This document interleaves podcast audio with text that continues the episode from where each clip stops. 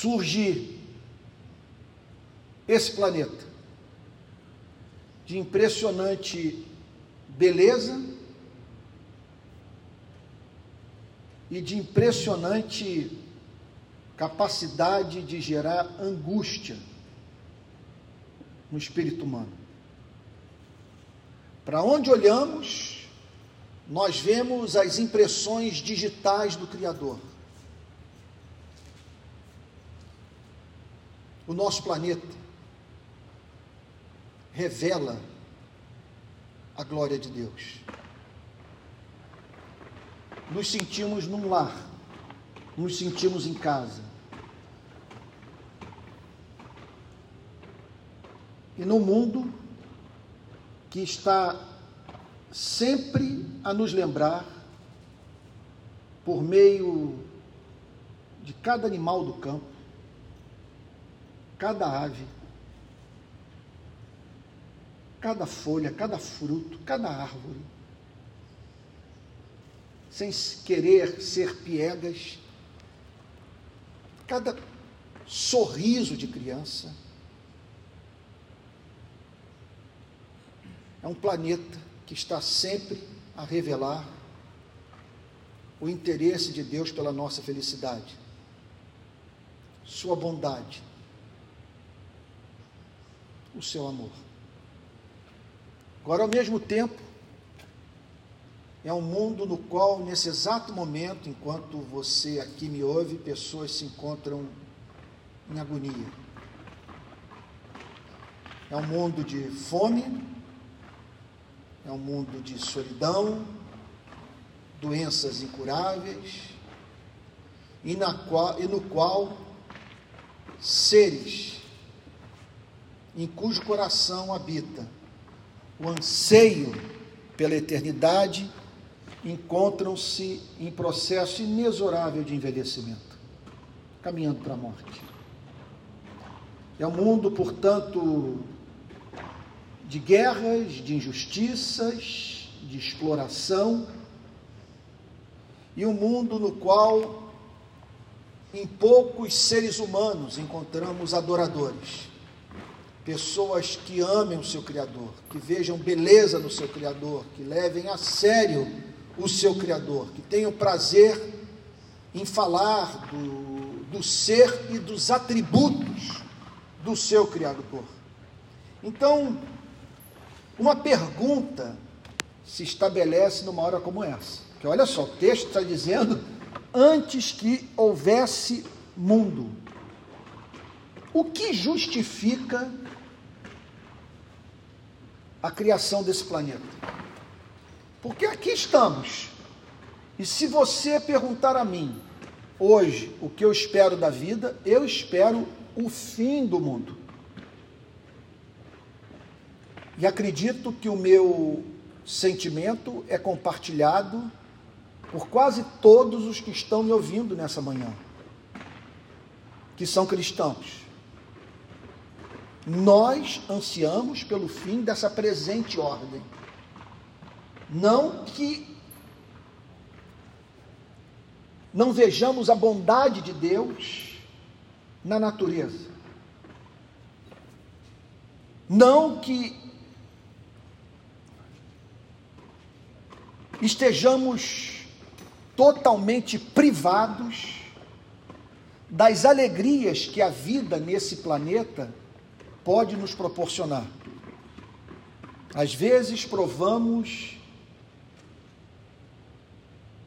de uma alegria, em razão do que essa presente vida nos oferece,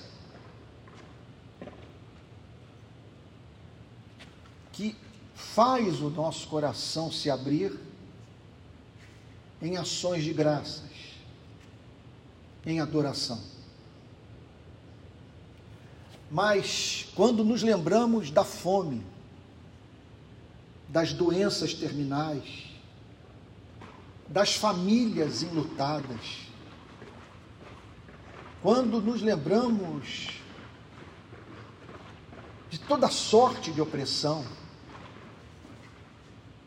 quando por tudo isso tomamos consciência do fato de que não é pessimismo dizer, nem ingratidão, que esse planeta é um vale de lágrimas, somos levados a pedir pelo fim do mundo. Não o fim da existência dos seres humanos, não o fim da existência dos animais que Deus criou, que revelam a beleza do Criador.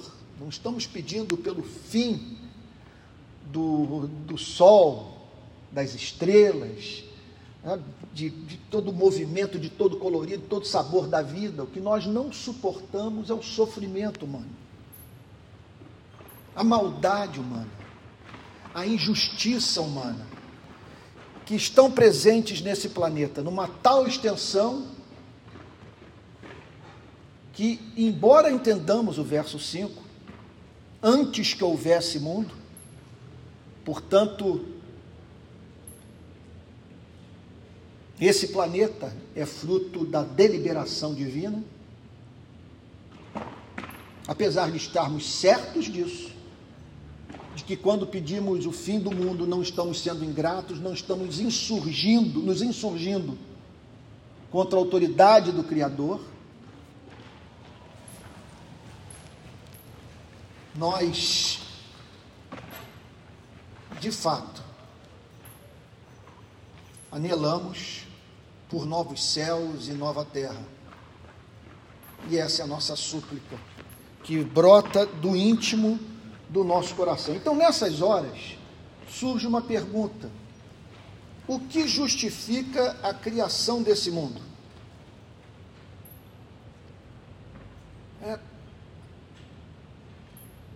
Como justificar a existência de algo tão belo e ao mesmo tempo tão cruel? Me parece que os versos 4 e 5 de João capítulo 17 nos apresentam uma extraordinária filosofia de história existe este campo do conhecimento humano, da investigação do espírito humano. Seres humanos olham para a história e são levados a fazer perguntas para ela. Qual é a sua razão de ser? A história é cíclica ou os seres humanos, quer dizer, o que aconteceu vai acontecer novamente isso de uma forma monótona, interminável? Ou estamos sujeitos a uma sucessão de causas e efeitos que eliminam por completo a liberdade humana, retirando assim da vida todo sentido toda beleza. Para onde tudo caminha? Há como extrair o bem do mal? Como que o mal entrou nesse planeta? Então, João capítulo 17, versos 4 e 5, não se propõe, obviamente, a responder todas as perguntas podemos fazer com respeito ao curso da história. Nem a Bíblia, na totalidade da sua revelação, oferece respostas para todas as perguntas que podemos fazer. Por isso que nós caminhamos por fé. Fundamento da nossa fé não é a capacidade de compreendermos exaustivamente o que ocorre debaixo do sol. O fundamento da nossa fé é a confiança implícita no caráter de um Deus cujos caminhos nos são inescrutáveis. Agora, essa passagem, repito, João capítulo 17, versos 4 e 5, nos apresenta uma resposta básica, a mais essencial, a mais fundamental e capaz de oferecer todo sentido à história desse planeta. História da humanidade, a história da sua e da minha vida. O que que o Senhor Jesus tem a nos falar, portanto, sobre a história, sobre a criação do tempo e do espaço? Em primeiro lugar, preste atenção. Essa passagem nos ensina que Deus precisou, em razão de algo que houve nesse planeta, realizar uma obra nesse mundo. Vou repetir. Meu propósito nessa manhã é o de apresentar aquilo que poderíamos chamar de filosofia cristã de história, pelo menos os fundamentos dessa filosofia de cristã de história. Quer dizer, como que Jesus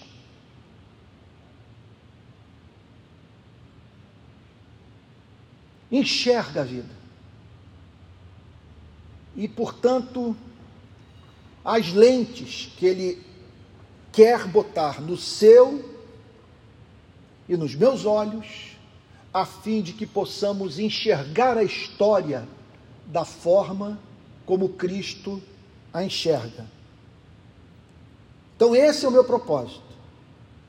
Eu, e se você agora me perguntasse, Antônio, que benefício que eu posso extrair de uma mensagem como essa? Conhecer a filosofia cristã de história é o que faz com que não percamos o respeito por Deus quando lemos o jornal. Quando tomamos conhecimento das tragédias que ocorrem nesse planeta.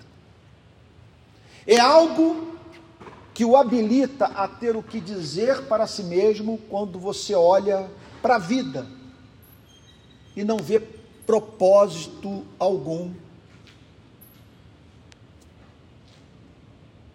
no curso da história. E a primeira verdade que esses dois versos nos ensinam é que Deus precisou realizar uma obra nesse mundo por meio do seu único filho. Olha o que, é que diz o verso 4.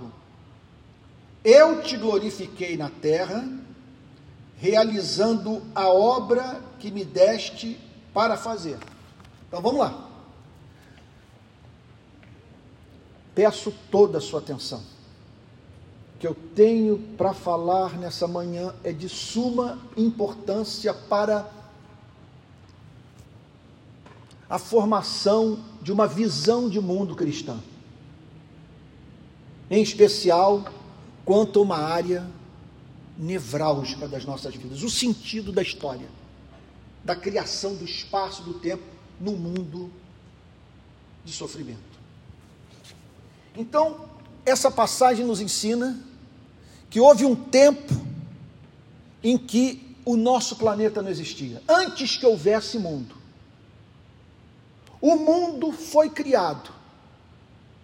E algo aconteceu nesse planeta que demandou que o Pai enviasse o seu único filho para realizar uma obra no mundo. Você está prestando atenção? Olha lá. Perdoe-me insistir e repetir o que eu já li. Verso 5. E agora, ó Pai, glorifica-me contigo mesmo com a glória que eu tive junto de ti antes que houvesse mundo. Então, há algo que tem existido por toda a eternidade e o que as Escrituras nos ensinam, que aquilo que é, aquilo que está por trás de tudo que foi criado não é uma coisa, não é energia, não é massa. É um ser pessoal que tem vivido a experiência do amor pelos séculos dos séculos. Glória que eu tive junto de ti antes que houvesse mundo. Portanto, Deus cria esse planeta. Algo acontece nesse planeta que faz com que o verso 4 se tornasse necessário. Antes, eh, perdão, verso 4: Eu te glorifiquei na terra, realizando a obra que me destes para fazer. Que obra é essa? E por que foi necessário que Cristo a fizesse? Então, observe: dois elementos centrais para compreendermos a filosofia cristã de história. Mundo no eterno foi criado pela palavra de Deus.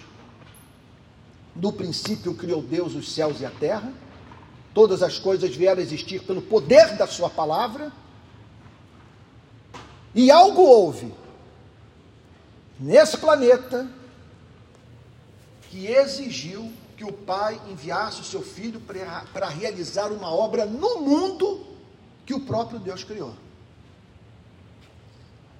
A Bíblia, com muita clareza, nos ensina que entre um ponto e outro, entre a criação do universo e essa obra que Jesus Cristo realizou nesse planeta, houve uma tragédia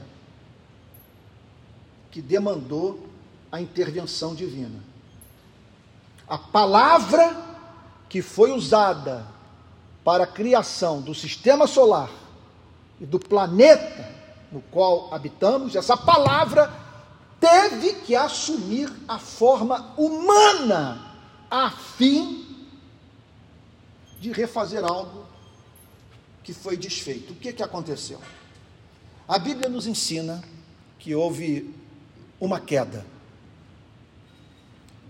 que esse mundo jardim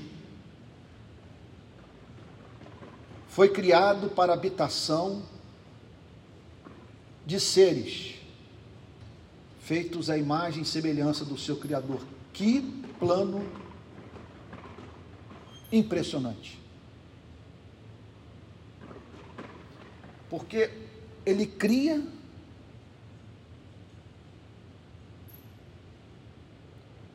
um planeta azul.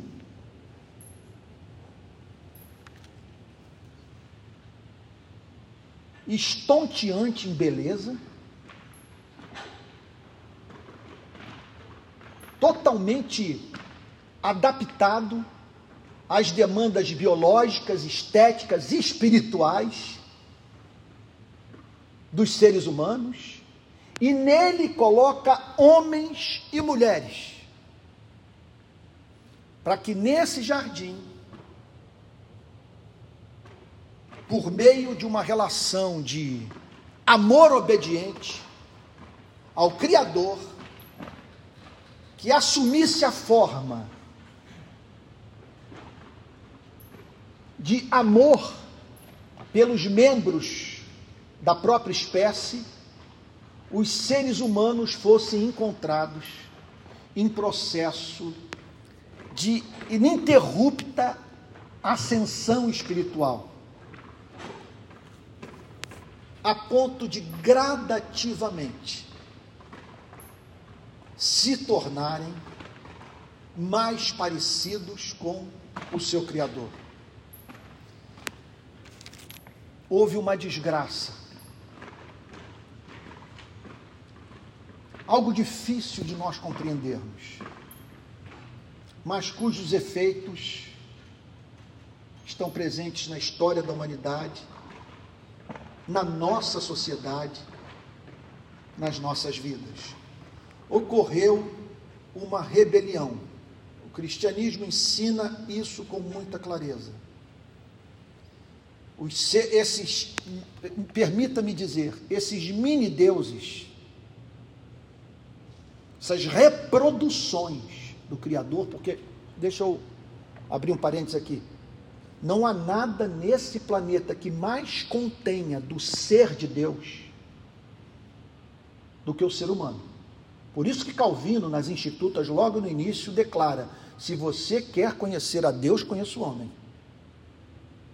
Não vai única e simplesmente examinar a, a natureza. Há pistas da existência do Criador na ordem criada. Mas nesse planeta nós encontramos seres que pensam, que sentem e que deliberam. Nesse planeta nós encontramos seres que têm consciência de si mesmos e que foram habilitados a olhar para cima, a fim de prestar culto em adoração perplexa àquele que os fez. E o que a Bíblia nos ensina é que esses seres se rebelaram contra o seu Criador, perderam o encanto pelo Criador.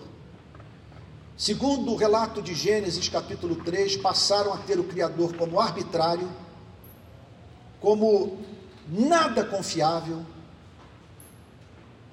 virando assim as costas para ele e colhendo como consequência da ruptura da comunhão com o Criador o colapso da relação com a totalidade da vida. Os seres humanos passam a ter problemas psicológicos, há um colapso da relação que mantém consigo mesmos, os seres humanos passam a ter problemas relacionais, entram em guerra uns com os outros, espinhos são espalhados pela natureza, surgem os problemas relativos ao meio ambiente. E a espécie humana entra em processo de envelhecimento e morte. Os seres humanos perdem a comunhão com Deus. E veja só, não é que eles perdem a comunhão com Deus. Veja.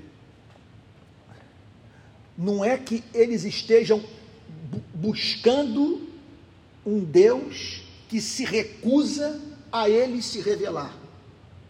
Os seres humanos simplesmente perdem o interesse pelo Criador e passam a viver em função de sexo,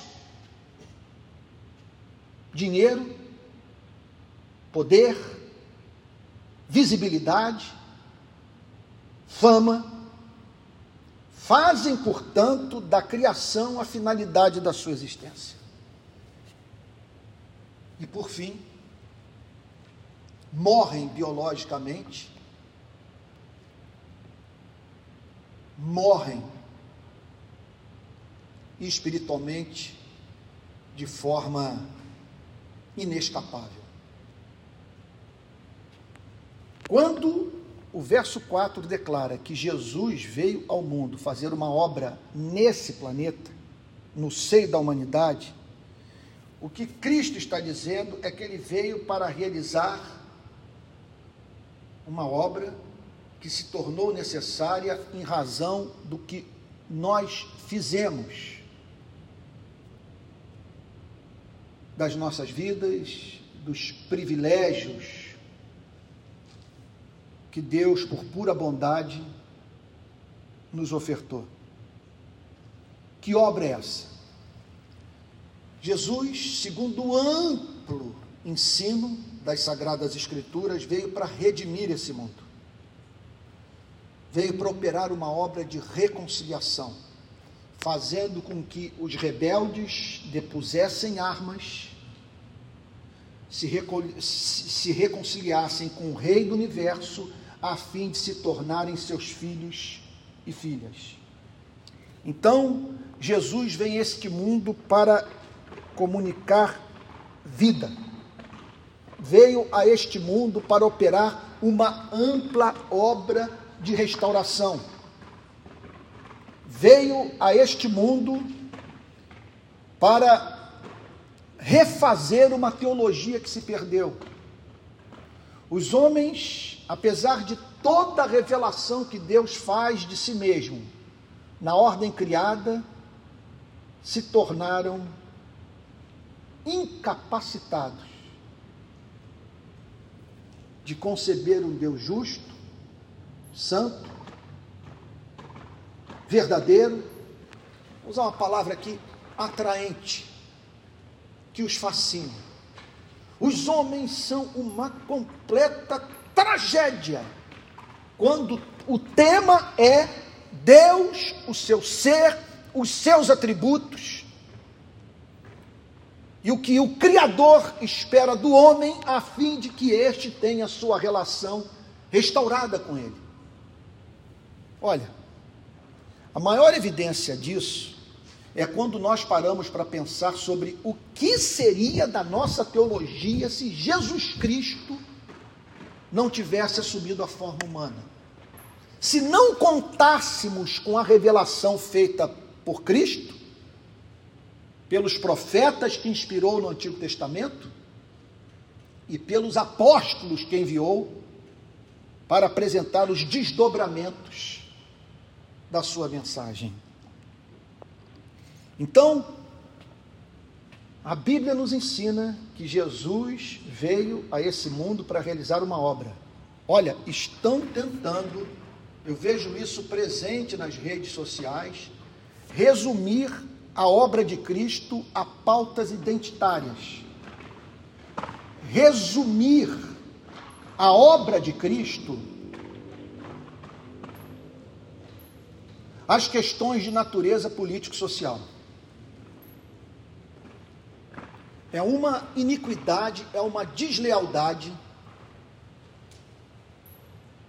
é uma péssima teologia, é uma traição resumirmos o verso 4 a esses temas. O texto declara: Eu te glorifiquei na terra, realizando a obra que me destes para fazer. A obra que me deste para fazer. Ora, essa obra envolve, portanto, a reconciliação dos seres humanos com o seu Criador. Essa obra envolve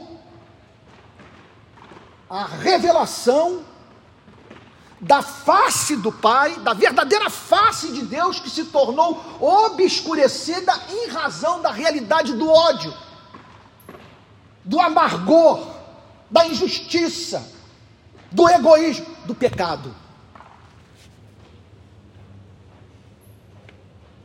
Então, esse é o primeiro ponto e, por favor, não tenha como snobismo intelectual vermos essa passagem à luz do tema filosofia cristã de história. Essa passagem nos ensina, portanto, que Deus precisou realizar uma obra neste mundo. Que algo aconteceu nesse mundo que passou a existir pelo poder da palavra de Deus que demandou que o Filho de Deus interviesse, assumisse a forma humana.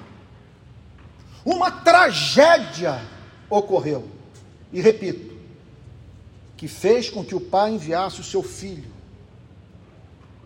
para restaurar o que havia sido destruído. Segundo ponto, segundo fato referente àquilo que eu estou chamando de filosofia cristã de história, aquela que nos é apresentada pelo próprio Cristo. A obra que Cristo veio fazer foi decretada na eternidade.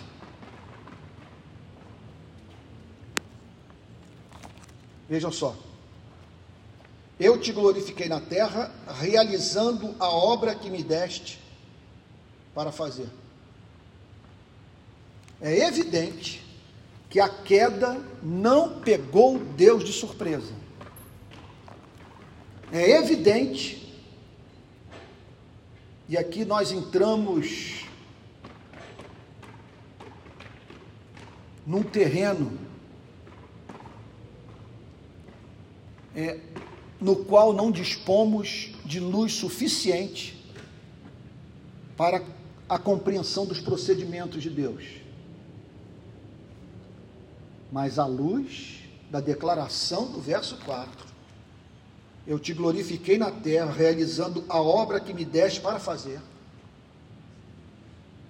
À luz do amplo ensinamento das Sagradas Escrituras, Cristo crucificado antes da fundação do mundo.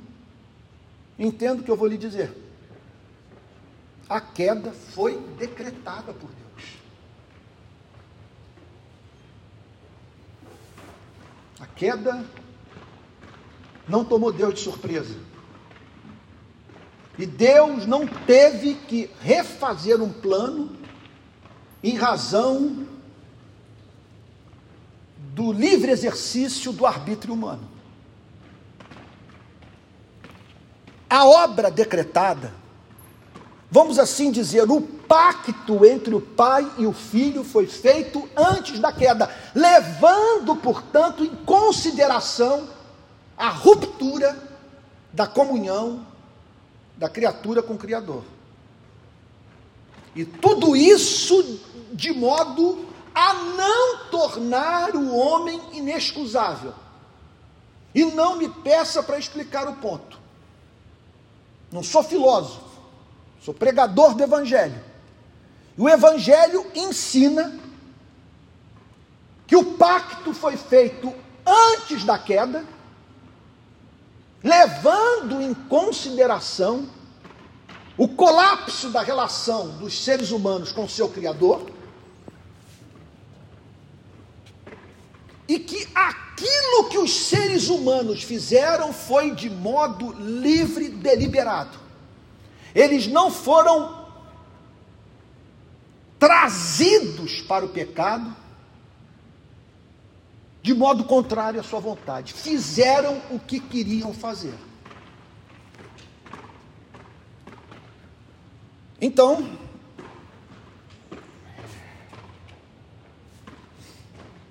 O que essa passagem nos ensina é que Deus olhou para a queda e disse: Isso não pode ficar assim.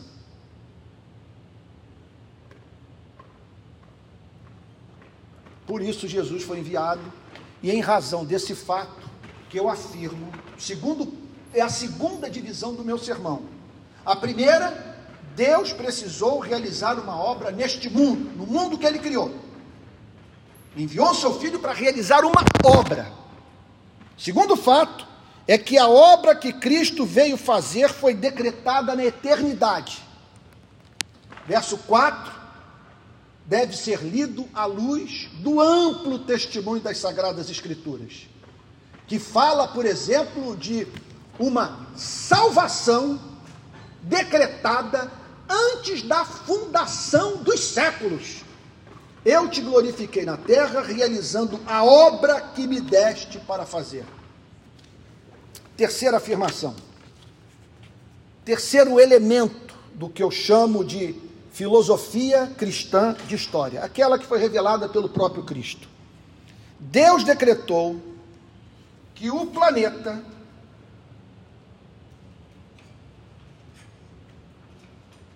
planeta em que nós moramos nós habitamos, serviria de palco para a manifestação das suas perfeições.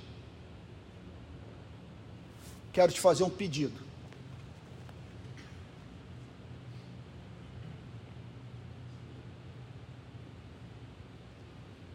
Peça a Deus agora que o Espírito Santo o ajude a entender a importância do ponto. Estamos entrando agora numa verdade central sobre esse modo cristão de ver a saga da humanidade. O que eu estou dizendo é que João capítulo 17, versos 4 e 5, através da boca do próprio Cristo, ensina que Deus decretou que o planeta Terra serviria de palco para a manifestação das perfeições do Pai. Por que, é que eu digo isso? Olha lá, veja comigo e, por favor, em nome de Jesus, não banalize isso. Você não vai ouvir nada mais importante hoje e pelos séculos dos séculos do que essa verdade. Eu te glorifiquei na terra, realizando a obra que me deste para fazer. Vou ler a passagem toda novamente.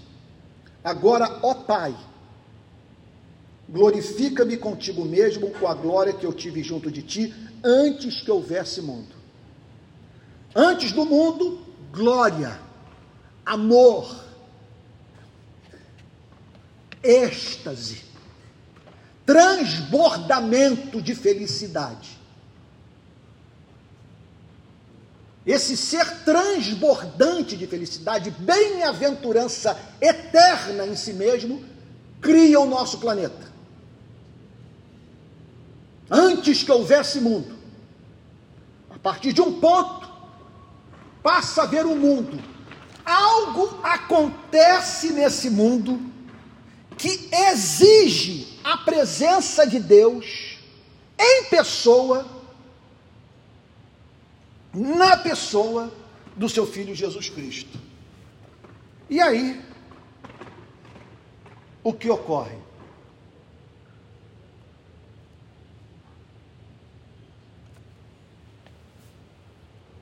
E é interessante, porque eu estou me sentindo agora da seguinte maneira. Eu não vi nada disso acontecer. Eu não participei desse concílio.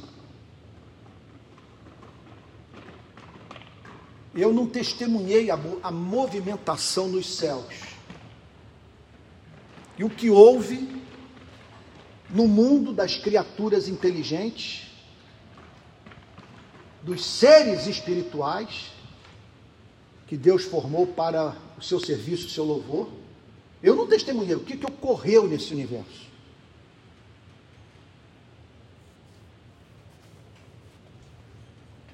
Mas como eu estou de posse de uma revelação, como eu me sinto naquela sexta-feira, ao lado dos discípulos, ouvindo Jesus falar, eu tenho autoridade de dizer Preste atenção. Que quando o Senhor Jesus assumiu a forma humana, as cortinas desse amplíssimo teatro foram abertas. E no palco da vida, meu Deus, isso é santíssimo, Deus se exibiu. Quando Jesus declara: Eu te glorifiquei na terra. O que Jesus está dizendo, eu, o que eu vou falar, eu falo com santo temor, não estou querendo ser bombástico.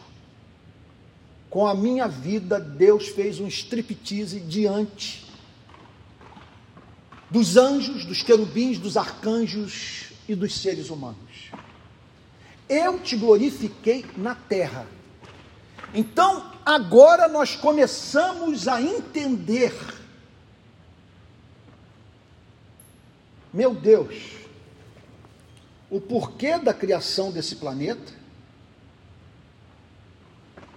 do decreto da queda e do decreto da redenção. Porque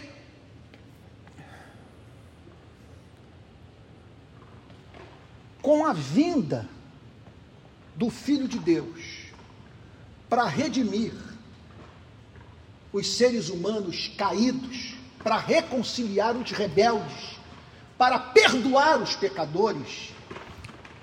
O universo conheceu algo do ser de Deus que até então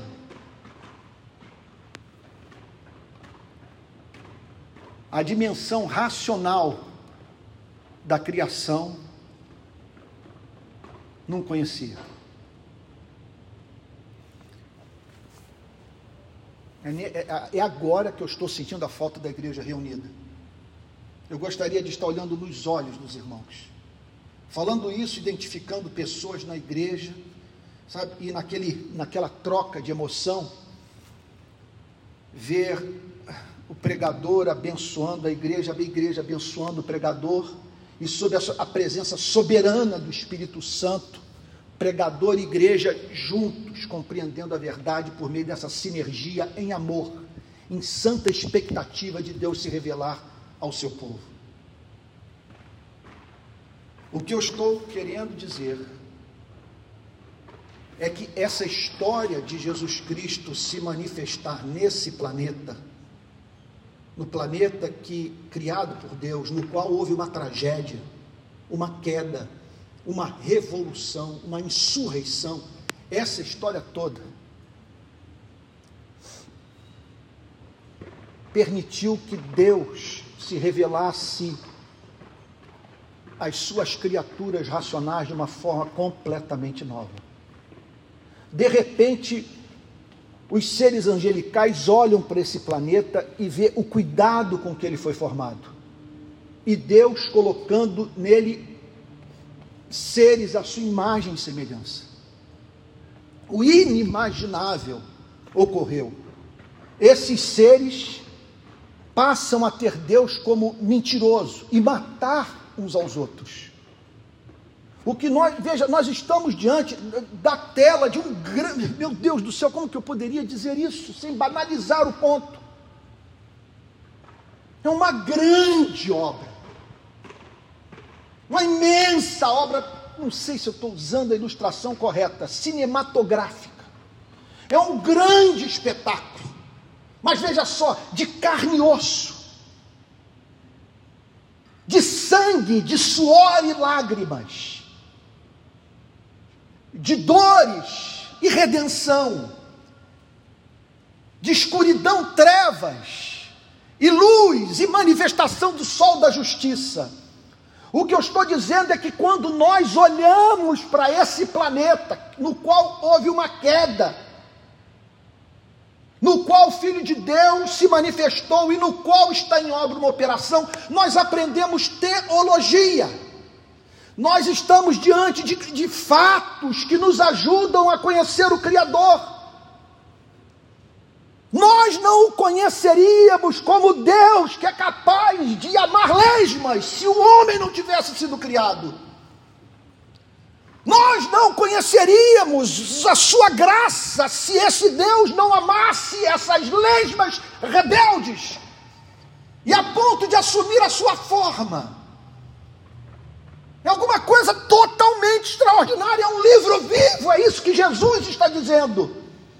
Nós estamos, portanto, com essa história louca dentro da qual nós estamos inseridos, diante de um espetáculo da revelação dos atributos de Deus, do seu ser, da sua glória. É isso que ele está dizendo. Eu te glorifiquei na terra, eu o revelei, e agora os anjos conhecem melhor a ti. Os seres humanos, abismados, descobriram que o Senhor é capaz de amar o insignificante e o insignificante que é perverso. Quarto ponto da filosofia cristã da história. Cristo, em razão da sua obra,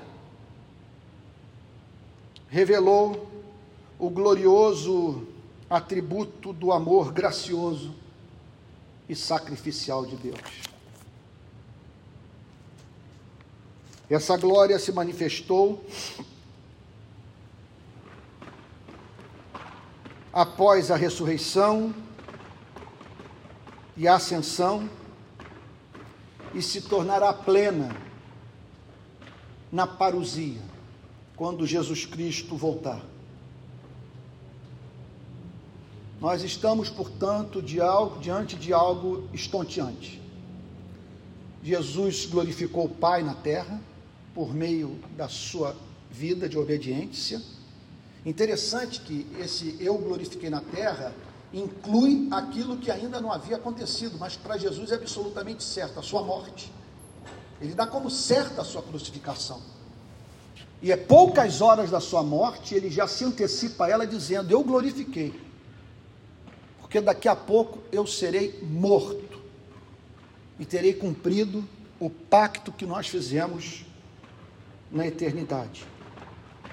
Agora, quando ele vence os grilhões da morte, ele é glorificado.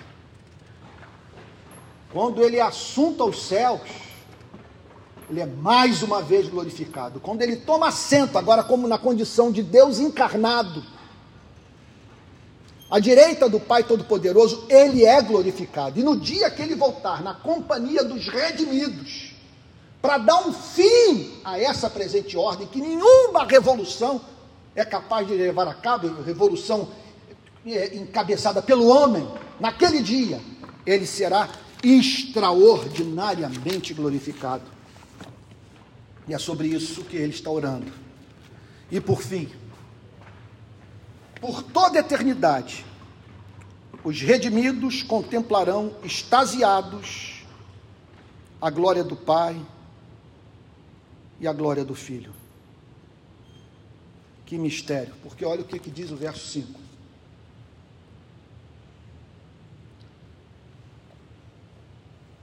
Meu Deus. Eu acho que não teve esse ano mensagem que me tocou mais do que essa. Verso 5. E agora, ó Pai, glorifica-me contigo mesmo com a glória que eu tive junto de ti antes que houvesse mundo. Glorifica-me contigo mesmo com a glória que eu tive junto de ti antes que houvesse mundo. Vamos lá. Vamos lá, por favor, acompanhe o pensamento. Isso é muito santo, isso é sagrado, isso é sublime. Antes que houvesse mundo, uma glória. A segunda pessoa da Trindade. A beleza eterna sendo contemplada pela beleza eterna. Um ser infinito em sensibilidade sensibilidade estética, sensibilidade moral. Um ser infinito em santidade diante de um ser infinito em beleza. Infinito em santidade. É a glória. E o exército angelical em êxtase, contemplando a formosura da palavra. Uma glória pré-temporal, uma glória pré-secular. Entenda uma coisa: se houve um Big Bang, antes do Big Bang, havia uma glória, uma comunhão eterna. Antes do Big Bang havia poesia, esplendor, majestade, contemplação mútua. mútua amor. Essa glória é tornada oculta, assume a forma de um ser que urina e defeca, que precisou se alimentar do leite da sua mãe, revestido de ossos, sangue, músculos, tendões, carne, cabelos. E ali está Deus no palco da história.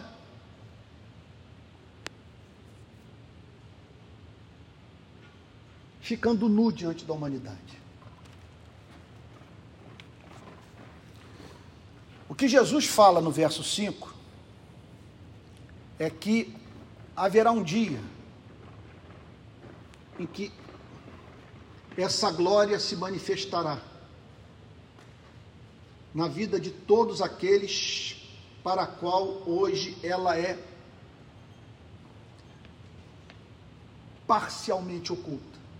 Porque nós, redimidos, conhecemos algo dessa glória.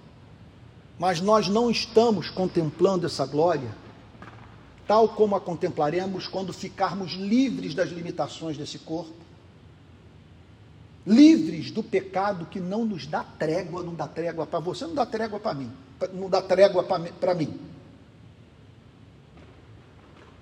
Então, naquele, naquele dia, quando essa obra for consumada, nós veremos não apenas a glória da palavra eterna, mas a glória da palavra eterna na presença de um de nós, de um ser humano, do Deus homem. Então preste atenção, olha o que que, olha em que consiste, repito, a filosofia cristã de história. Antes que houvesse mundo, nós vivíamos numa espécie de universo. Depois que houve o mundo, nós passamos a viver numa nova espécie de universo. O que, que eu estou querendo dizer com isso? Antes do mundo, um Deus glorioso, um Deus majestoso, um Deus santo, um Deus justo. Agora, depois do mundo, depois do mundo, depois de tudo que ocorreu nesse planeta, um Deus santo, um Deus glorioso, um Deus majestoso, mas um Deus que é capaz de perdoar os que não são dignos do seu amor. Essa é a grande razão de ser da criação desse louco planeta.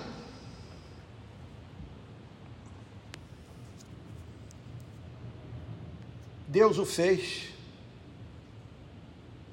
para revelar o atributo da sua graça, de maneira que por toda eternidade nós o adoraremos como Deus que é capaz de amar os que não são dignos do seu amor. Então, permita-me repetir os pontos do que nós podemos extrair desses versos, já vou terminar.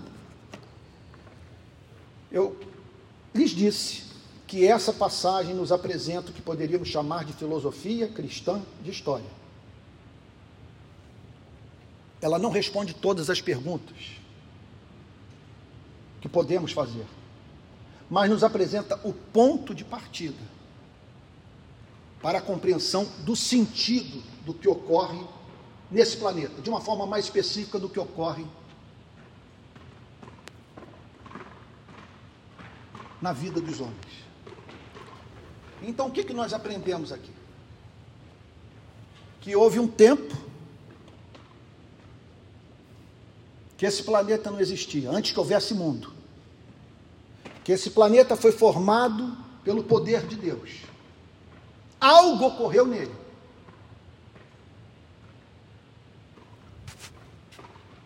E em razão do que ocorreu nele, Jesus nos ensina que Deus precisou realizar uma obra neste mundo e para tal enviou seu único filho. Jesus nos ensina que a obra que ele veio fazer foi decretada na eternidade. Foi o Pai que o enviou por força de um pacto eterno. Em terceiro lugar, Deus decretou que o planeta Terra serviria de palco para a manifestação das suas perfeições. Eu o glorifiquei na terra. Em quarto lugar, Cristo, em razão da sua obra, revelou o glorioso atributo do amor gracioso e sacrificial de Deus. Não entendo muito do que ocorre nesse planeta, tal como você. Ler jornal me causa angústia. Mas uma coisa eu sei: que essa história absurda de sangue, de massacre, campos de concentração, de gulags, de opressão totalitária, de desigualdade, que tudo isso propiciou a manifestação de Deus no palco da história. Que nós conhecemos um Deus fora do seu trono, interagindo com a vida dos homens, na pessoa de Jesus Cristo, nos possibilitando assim conhecer o Criador de uma forma que até então ninguém o conhecia. Foi um choque para os anjos. Foi um choque conhecer o amor gracioso e sacrificial de Deus. E por fim, por toda eternidade os redimidos contemplarão extasiados a glória do Pai e do Filho. Jesus faz essa oração: glorifica-me, olha só, versículo 5. Glorifica-me contigo mesmo com a glória que eu tive junto de ti antes que houvesse mundo. Então, uma glória antes, mas uma glória depois. Nesse interregno, a encarnação, de modo que, veja, não que Deus tenha crescido em glória, mas do ponto, de, do ponto de vista da percepção dos seus seres racionais, anjos e homens, dessa glória, nós viveremos numa outra espécie no universo, que é o universo pós-cruz. Olha, eu vou lhes dizer uma coisa, deixa eu abrir um parênteses aqui. Sabe por que eu acredito nessa história?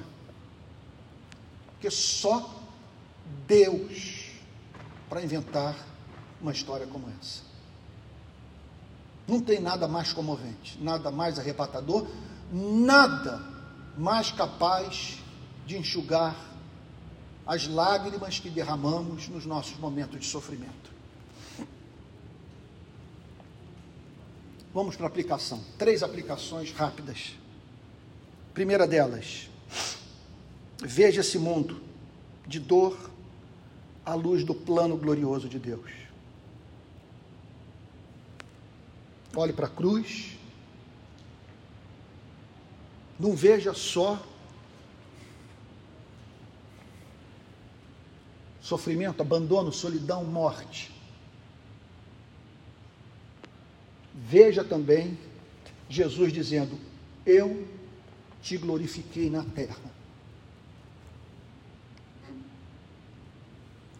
Veja tudo isso à luz da revelação que Deus fez de si mesmo a nós ao assumir a forma humana. Segundo lugar, tenha esperança. Essa presente ordem vai passar. A oração de Cristo foi ouvida. A sua glória se manifestará juntamente com a glória do Pai. Essa presente ordem, então, chegará a um fim. Por que chegará a um fim?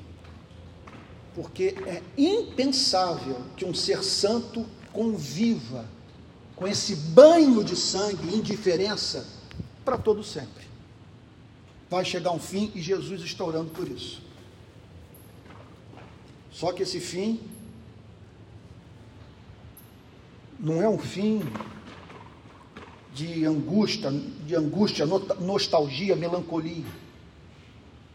É um fim de êxtase porque quando tudo isso passar, nós o veremos à destra do Deus Pai Todo-Poderoso. Mas veja só, veja só, na condição de leão e cordeiro, adorando esse ser todo-poderoso que foi imolado por amor a nós. E por fim, minha última aplicação prática. Se tudo isso é verdade para você, pregue o Evangelho. Anuncie essa história. Você não pode passar mais tempo no seu dia a dia, nos seus relacionamentos interpessoais, nas redes sociais, defendendo o seu político favorito, ou partido político, que você decidiu adotar. Você não pode passar a maior parte do seu tempo nas redes sociais debatendo sobre o que pouco conhece.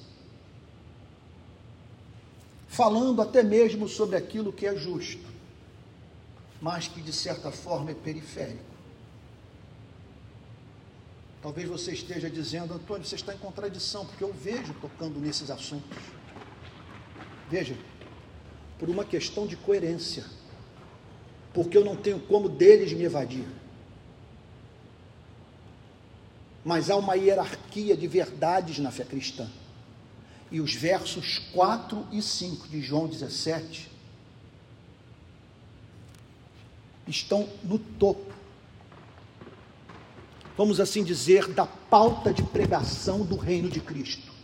É sobre isso que nós temos que especialmente falar. Então, pregue o Evangelho. Não é possível que passemos a maior parte do nosso tempo tentando converter pessoas ao nosso posicionamento político ideológico, enquanto não levamos ninguém aos pés da cruz. Ninguém conheceu Jesus através das nossas vidas. Eu pensei ontem à noite, quando eu fiz esse sermão, numa conclusão. Como que eu poderia concluir essa mensagem? E eu vou concluir com você,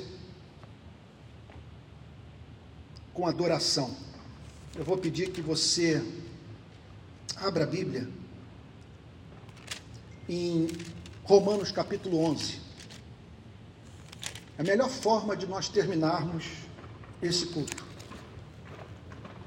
Filosofia cristã de história. Filosofia cristã de história. Dois versos que são ampliados pelo apóstolo Paulo em Romanos 11, de 33 a 36. Achou aí?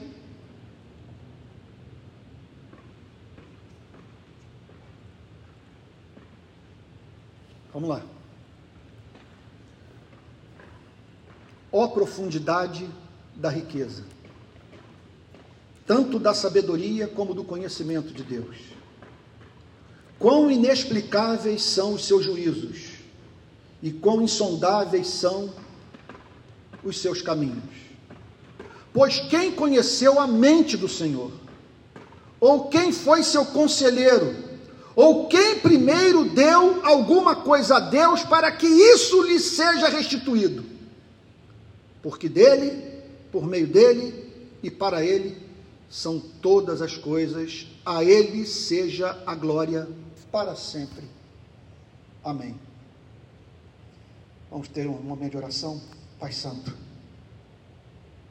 Faz a doutrina descer da cabeça para o coração e se tornar